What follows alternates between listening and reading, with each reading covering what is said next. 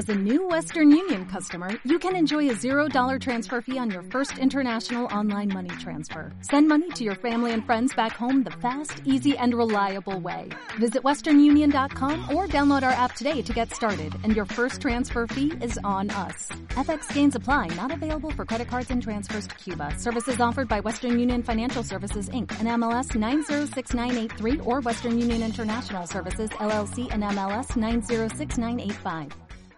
Ahora sí ya tenemos aquí a Cristian Ortiz, doctor Cristian Ortiz, ministro, psicólogo, comunicador, fundador de la revista El Caldero, Espiritualidad de la Tierra, autor del libro Reiki Lunar y coautor del libro Call of the God, An Exploration of the Divine Masculine with Modern Paganism. También es autor de siete discos de espiritualidad, terapia y autoconocimiento, ha participado en programas de Pagan United en español, así como en eventos nacionales e internacionales de humanismo, psicología, derechos humanos, religión y espiritualidad de la tierra.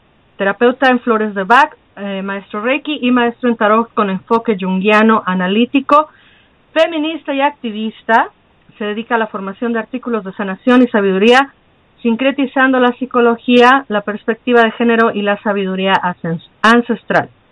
Es coordinador y sacerdote de la Fraternidad de la Diosa, Hermandad de Hombres y Mujeres, centrada en la espiritualidad de la diosa, en la cultura de la paz. Ofrece consultas privadas y talleres de desarrollo humano y capacitación empresarial y humana. Fue conductor de programas de TV Cultural Canal 28 y actualmente conduce el programa de radio Saber Sanar, cuentos y cuentos medicinales y obviamente, obviamente, tengo el placer y el honor de contarlo también entre su bio como mi amigo, mi maestro y mi colega. Ahora sí, bienvenido a Lunes Lunáticos, Cristian Ortiz. ¿Cómo estás? bien lunático, a punto de colapso. no, no, no, nada de colapso. sí, sabes que sabes que acá tuvimos muchos problemas todo el día, bueno, parte del día y la tarde con la conexión y justo cinco minutitos antes de estar conectado contigo, pues se nos cae otra vez la conexión y no me toma tampoco la conexión del celular y ya te imaginarás, pero ya estamos aquí y muy contentos de, de poder... Eh... Me vuelven a votar. y bueno, esto ha sido una locura. Eh... Haciéndole honor al nombre, ¿no? Yo creo. totalmente, totalmente lunático. Y luego decíamos que, bueno, eh, se eligió la frase de cualquier cosa puede suceder, pero no se trata de esto. Pues sí, hay, hay que decretar de una forma más concisa, ¿no? de pronto. Miren, cuando hablamos de tarot, generalmente se nos vienen a todos así como la cabeza el, el aspecto adivinatorio, mántico, sí, y mágico del tarot. Y eso está bien, porque es parte del sistema del tarot dentro del esoterismo. Pero en el trabajo interior, en el trabajo más psicoespiritual, ¿sí? Y un, en el camino más iniciático del tarot, el tarot es visto como eh, un espejo del alma, ¿sí? Vamos a trabajar hacia adentro.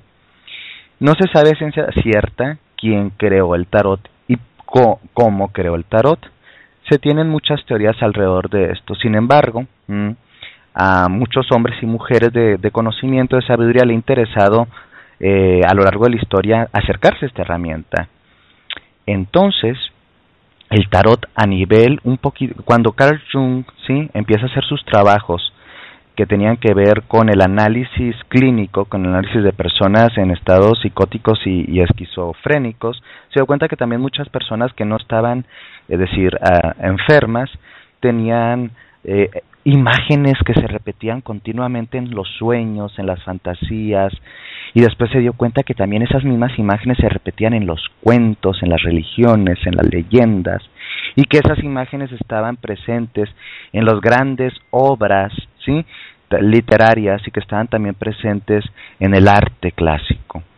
Y se dio cuenta que existía algo que él nombró arquetipo, que es decir, son estructuras primordiales de la psique que son eternas y que no están eh, contenidas en una sola religión, tradición, cultura. Y en el tarot resulta y resalta que están reflejadas esas estructuras arquetípicas. Estos arquetipos del tarot representan tránsitos de nuestra vida, por ejemplo el loco. cuando estamos empezando algo nuevo, cuando somos inexpertos, cuando somos un potencial creativo, cuando vamos a empezar algo. Eh, y así varias cartas, ¿no? Entonces el tarot lo podríamos resumir como a nivel eh, no mántico, sino a nivel terapéutico y a nivel hermético, como un cuerpo, ¿sí? De símbolos y arquetipos. Un sistema de lenguaje, ¿sí? O de lengua óptica, ¿sí? Para poder entrar en nosotros mismos y revelar el arcano, el misterio.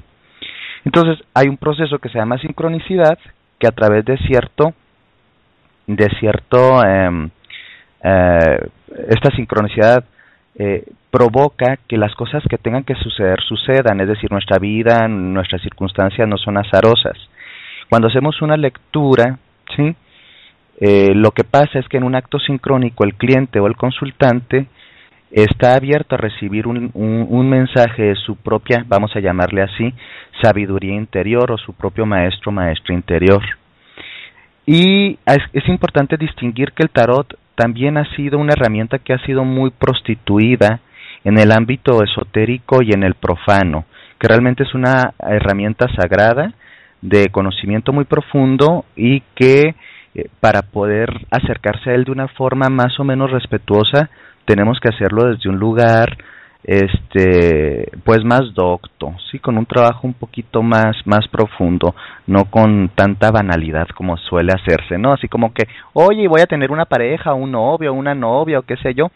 Eh, hace unas semanas decías que yo no te puedo decir si vas a tener un novio una novia es una es una irrelevancia al menos que me preguntes eso sino más bien te puedes decir o podemos explorar a través del tarot por qué es para ti difícil tener una pareja ¿Por qué no está apareciéndote esta pareja? ¿Y por qué si aparece tal vez se va muy pronto? Entonces, yo lo digo de una forma un poquito ñoña, pero hagan de cuenta que el tarot es una forma de hacer psicoanálisis a través del arte y de la imagen. ¿Sí? Entonces, es, es una herramienta muy poderosa. Indeed, dicen los americanos, de verdad. de verdad que es muy, muy poderosa. Bueno, ya vi que ya pudiste entrar al chat, mi querido Cristian, bienvenido.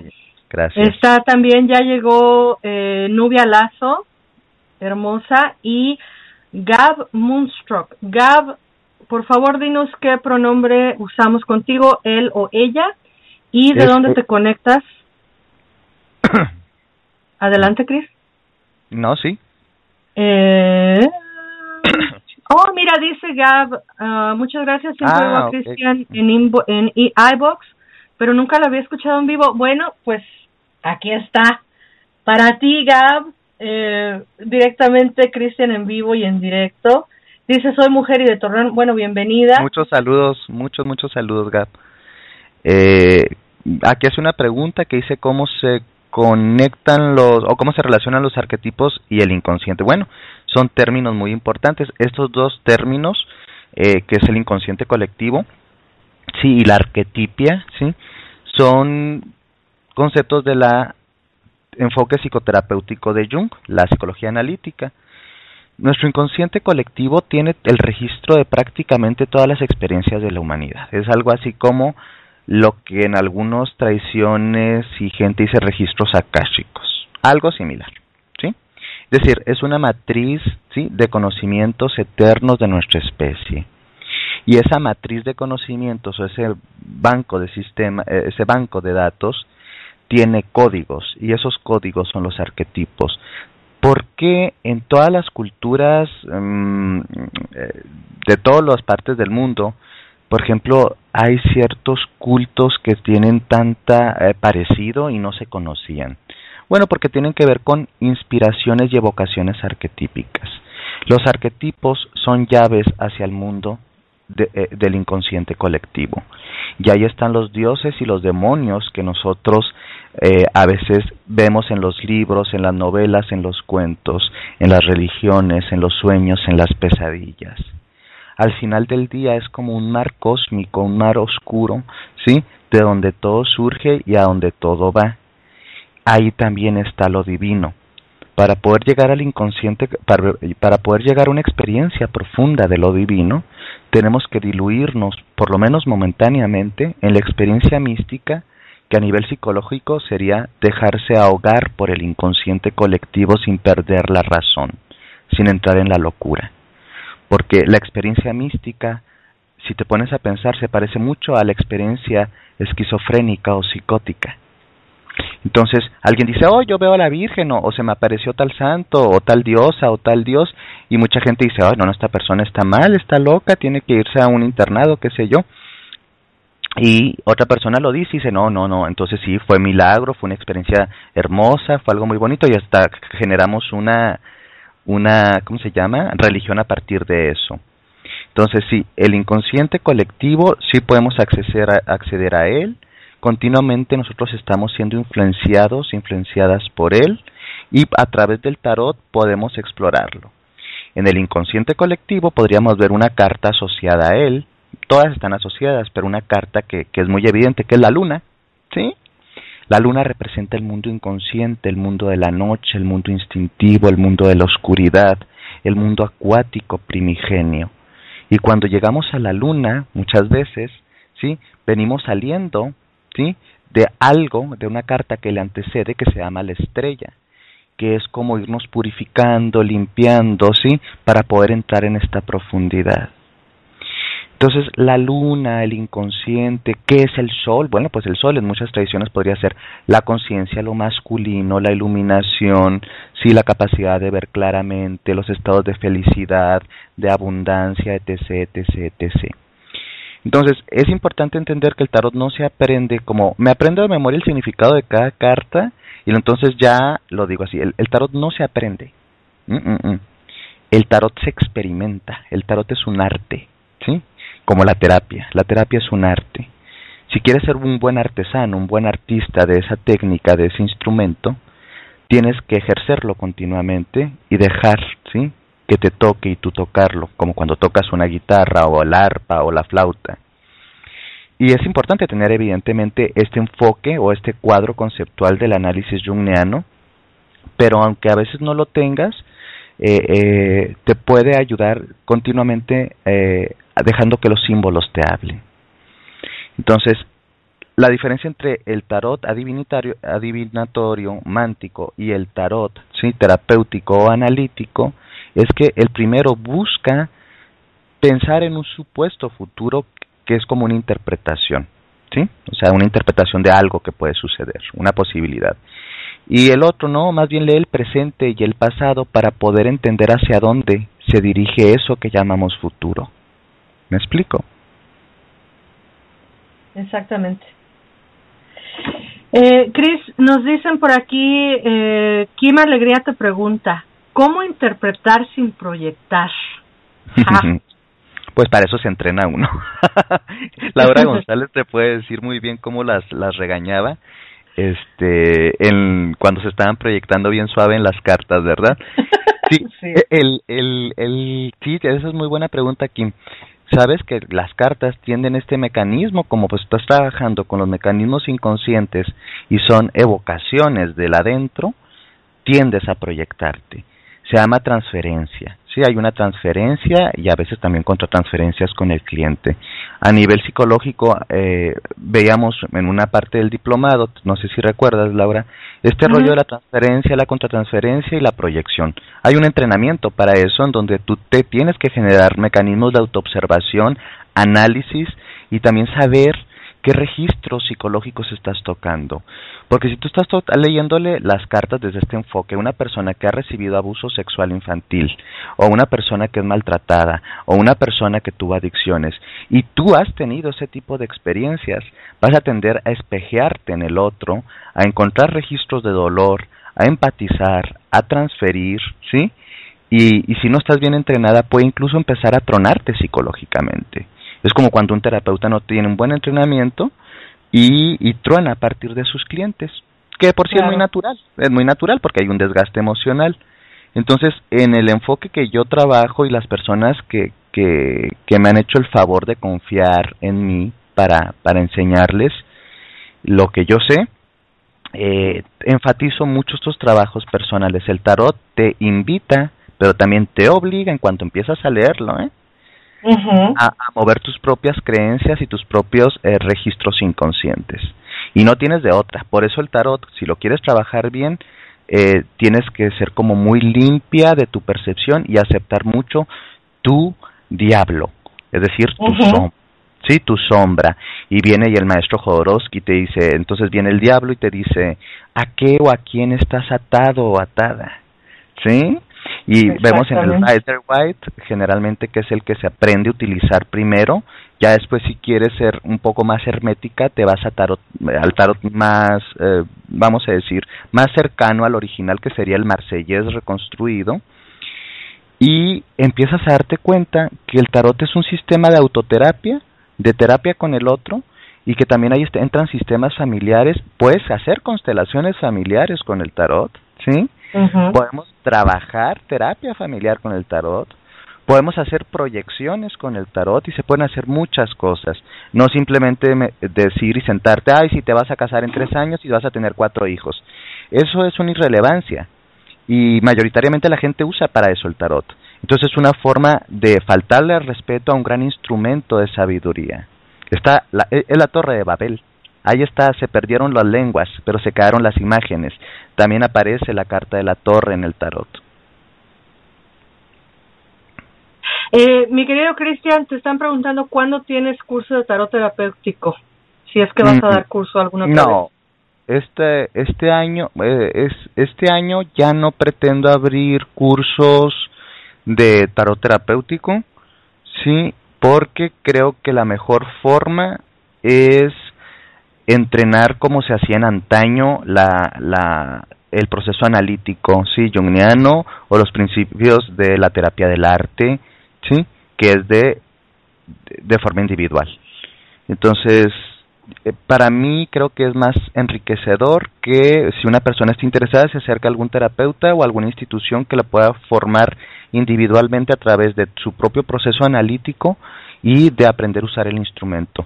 Las personas que estén interesadas a formarse o informarse ante algo con, con lo que yo les pueda servir sería mayoritariamente individual, ¿sí?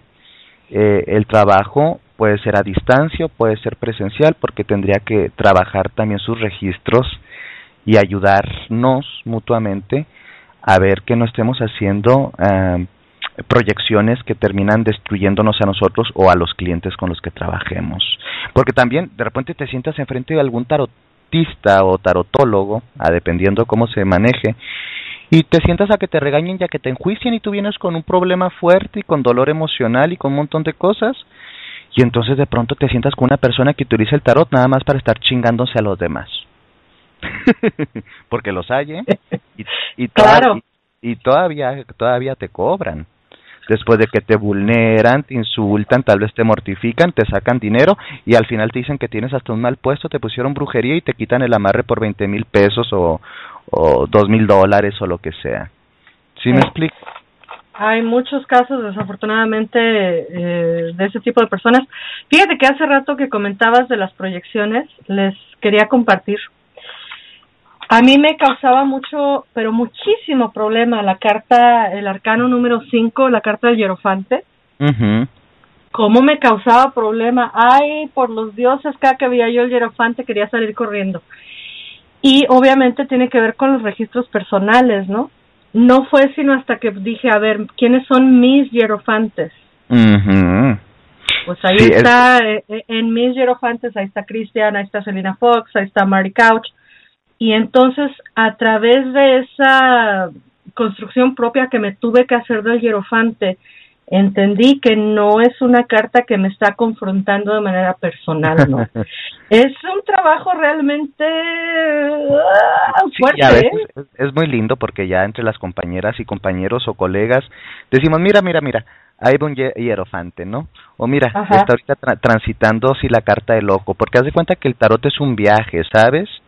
Entonces, eh, es un viaje en espiral cíclico que se repite, que empieza desde el caos creativo loco hasta la consecución la integración del todo, que sería el mundo, y para volver a destruirse y empezar de nuevo en el loco y así sucesivamente.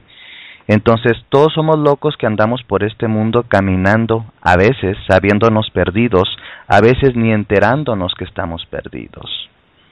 Y en el tarot lo que hacemos es perdernos en las imágenes para encontrarnos. y eso nos empodera y nos llena de fuerza pero tenemos que tener este como como disposición a la profundidad el tarot no es para personas banales el tarot es. para, es para personas místicas el tarot es una herramienta mística y profunda. Recuerdo que una vez eh, estuve con Vicky Noble y, y el hierofante ahora que dices, esa carta de mi, de mi mazo que trabajé con ella se perdió. Y estábamos los dos hablando del sistema patriarcal, ¿sí? y de cómo tenía sometido tanto a hombres como a mujeres. Y ella, que es la creadora del Tarot Madre Paz, una hermosa experiencia de, de curación, ¿sí? A todos los invito a que lo conozcan. Eh, ¿estoy, ¿Estoy al aire? Bueno. Claro que sí. Sí, aquí estás, aquí estás. Muy curioso. Ah, este, y en un performance que hice con, con ese tarot, este, mientras teníamos no te miento, ni dos horas que habíamos hablado de este sistema depredante, pues que truena y que cuando hago con las cartas el performance, nunca volvió esa carta y nunca volvió. Entonces, cuando yo llegué a, mi casa, a mi ciudad, eh, le, le comentaba eso y nos daba risa y era como, mira, mira qué sincrónico, qué bonita experiencia y yo estaba pasando por, por, por una experiencia fuerte, sí, con las imágenes de autoridad y de poder, porque tiendo a ser revoltoso, ¿no? Entonces me en problemas de pronto.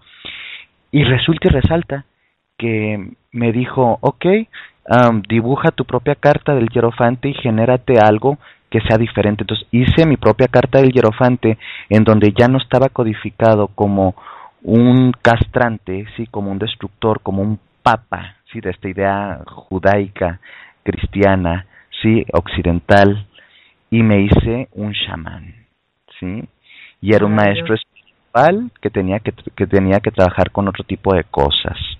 Entonces, el tarot es instrumento de autoconocimiento, compañero evolutivo, una escalera hacia el mundo de abajo, pero también un puente hacia el mundo de los dioses. ¿Me explico? Eh, Cristian, nos quedan escasos tres minutitos. Cuéntanos, por favor, en qué estás trabajando, qué viene eh, de tu mano y eh, ya nos vamos a ir despidiendo. Te agradezco muchísimo que nos hayas acompañado. Normalmente este programa va a ser de una hora, en este caso nos regalaron hora y media y por eso tuvimos la oportunidad de escuchar a Cristian eh, por una hora. Les agradezco muchísimo a Salgi, Nubia Lazo, Mabel Luna, Leo Dionisios, Kim Alegría, a todos los guests, a Gab Moonstrong, a Eblis Correlian, a Cristian Ortiz, obviamente, a Aurora Cuercos y a nuestra queridísima Carolina Amor, que nos acompañó un ratitito empezando el programa. Cristian, cuéntanos de qué vas en el futuro. Pues en el futuro no muy cercano, no te creas. Ya aquí en este, fortuno, en este futuro muy cercano, estamos terminando de editar lo que será un audio CD gratuito para todas las mujeres y hombres que les interese, en donde tú eres participante entre otras compañeras que todavía no quiero adelantar, pero, pero son compañeras muy importantes dentro de la tradición de la diosa, mujeres muy creativas que compartieron eh, masterclass y conferencias que van a quedar compiladas en un audio material que esta misma tarde se esté editando para que salga a la luz estos días, probablemente ya mañana, y toda la gente que quiera descargarlo para tener herramientas de empoderamiento desde tu ser mujer, para entender un poquito la violencia y cómo prevenirla, porque en unos días, el día 25 de noviembre, vamos a estar conmemorando el Día Internacional de la Eliminación de la Violencia contra la Mujer. Entonces este es un hermoso disco que se llama Mujeres de la Diosa. Y bueno, pues ya voy a decir de quién, quién viene. Viene Mónica Govin, viene Hester Aira, ¿sí? Vienes tú, Laura, viene Nubia Lazo y viene Yolanda eh, eh, Benajes, ¿sí? Así es. Estas, estas mujeres, ¿sí? Y tú, y, que son hermanas en diosa, maestras en diosa, colegas feministas y otras también activistas desde otros sectores, se unen con sus voces y su trabajo a llevar un trabajo gratuito a todas las mujeres que quieran tener como cursos, porque realmente es como si fuera un curso completo con diferentes enfoques para empoderarse. Y este disco pues sale mañana, Mujeres de la Diosa. Eh, mi trabajo fue la producción y la maquetación del proyecto, pero el regalo es el, el de ustedes, las mujeres hermanas, compañeras, maestras que, que se dieron el tiempo de hacer el trabajo y confiar en mí para, para producirle su material. Muchísimas gracias a todos. Nos vamos corriendo porque ya nos vota la estación en 30 segundos. Les agradezco muchísimo a todos su participación. Cristian Ortiz, muchísimas gracias por haber sido el primer invitado de Lunes Lunáticos. Nos vemos el próximo lunes con Celia Farrán en nuestra versión en inglés y el 7 de diciembre con Carolina Amor en nuestra versión en español. Eh, mi nombre es Laura González y les agradezco muchísimo haber sido partícipe anoche en Lunes Lunáticos. Nos vemos el próximo lunes. Se les ama. Bye bye.